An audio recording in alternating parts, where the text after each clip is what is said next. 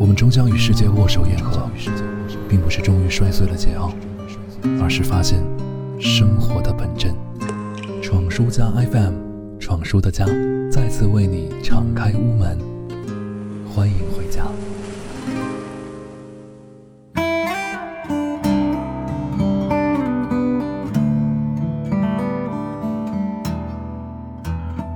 世界很大，也很温柔。欢迎收听闯书家 FM，欢迎回家，我是闯叔。金庸武侠的翻拍电视剧口碑扑街，我一点也不意外。但有张一山、田雨、唐艺昕一众演员加持下的《鹿鼎记》，豆瓣评分能掉到二点多，我确实是有点意外了。毕竟我觉得韦小宝和张一山还是很匹配的哈。先不谈演员的表现如何。这个演员的能力如何，人品如何，背后的内幕什么什么的，这些我们都没有什么发言权。其实，今天我想来跟你聊聊有关于武侠那些事儿。东方的金庸，西方的斯坦李，提到成人的童话，这两座高山是永远翻不过去的。而这两位呢，也是那种无法相互比较的巅峰。比如说，东方的斯坦李，西方的金庸，这样的比较都会让人觉得。不尊敬。那为什么几十年来、十几年来哈，西方的超级英雄世界赚得盆满钵满，而我们中原的侠客江湖却连一部拿得出手的作品都没有呢？我们其实不缺古装剧啊，爱优腾哪个平台没有几部玄幻修仙来当做摇钱树呢？但去掉了仙术飞升的这种武侠世界，却已经几乎绝迹了。相比玄幻修仙，武侠题材呢，对于创作者的要求的确高了很多。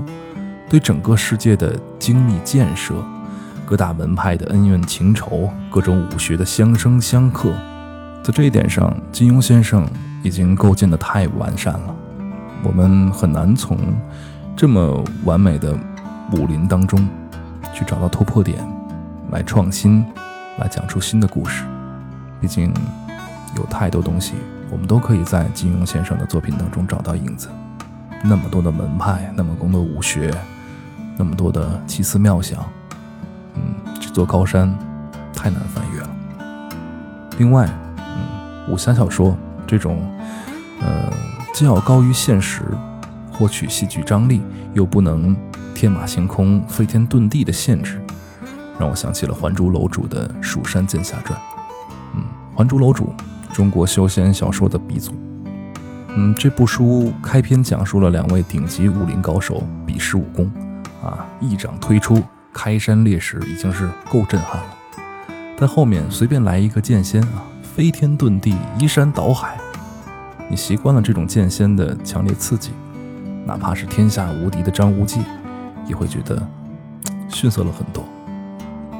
当然，除了写作上的难度，影视作品的改编。其实更难攻克。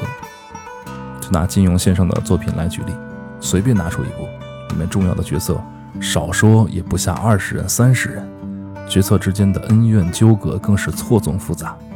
一旦有一两个让我们觉得出戏，整部剧就会遭到毁灭性的打击。当年周迅饰演的黄蓉，因为嗓音粗哑被嘲笑了很多年，但如今看来，这部当年被群嘲的作品，已然成为了。无法跨越的经典，我们不妨试着回想一下，啊，当年的那些经典的武侠剧，有多少在我们现在看来都是全明星的豪华阵容呢？现在想要凑出这二十人、三十人，真的难度太大了。这部《鹿鼎记》就是这样嘛。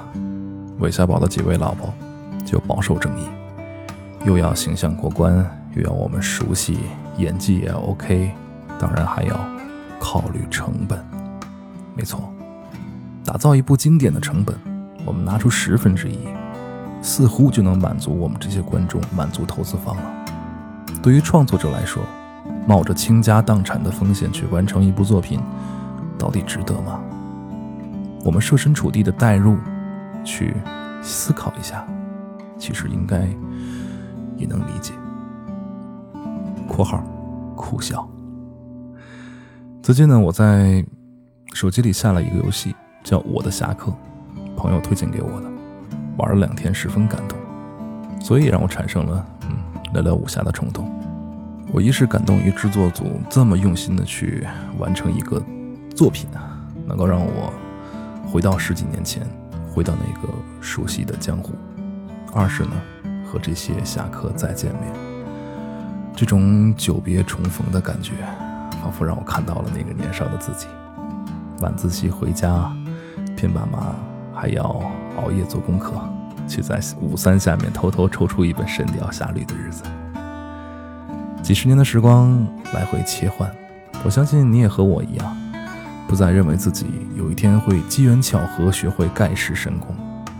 我们都心安理得地接受了自己的平凡身份：店小二、郎中、马夫、衙役、秀才等等。我们没有举世武功，也没有背负国仇家恨，不用纠结忠孝两难全。但那些侠客的身影。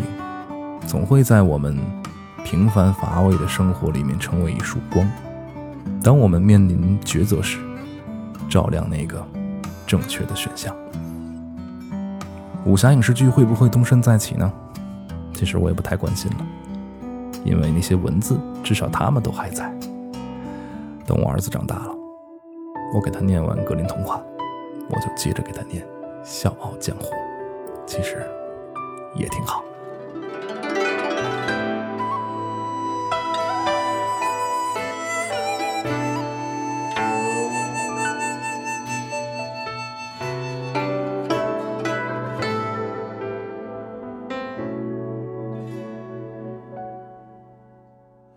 春风已逝流水转，悲欢冷暖早分散。一杯斟来酒话长，几番烟雨拂笑谈。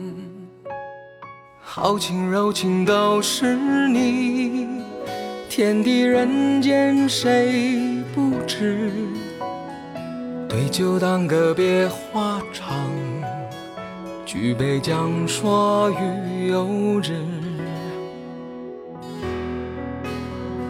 风云转头空，一身功夫在心中。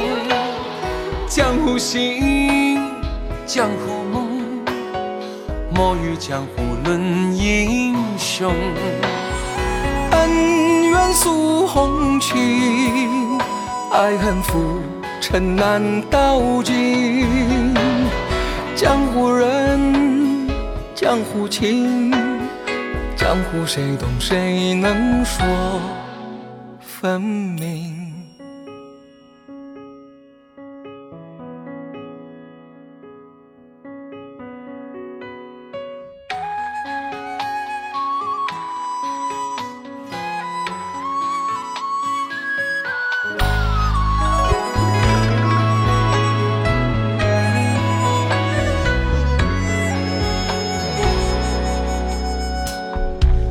山流水你难寻，人间一回几多情。聚散本来平常事，相逢别去别有心。你做事不我为徒，相见在迟也不晚。天涯漫漫为知己。此情且终却无憾，风云转头空，一身功夫在心中。江湖心，江湖梦，莫与江湖论英雄。恩怨诉红旗，爱恨。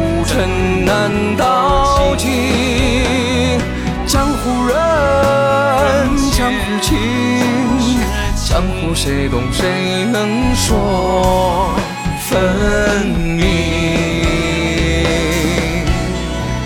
一杯又斟满，今生何日再共尝？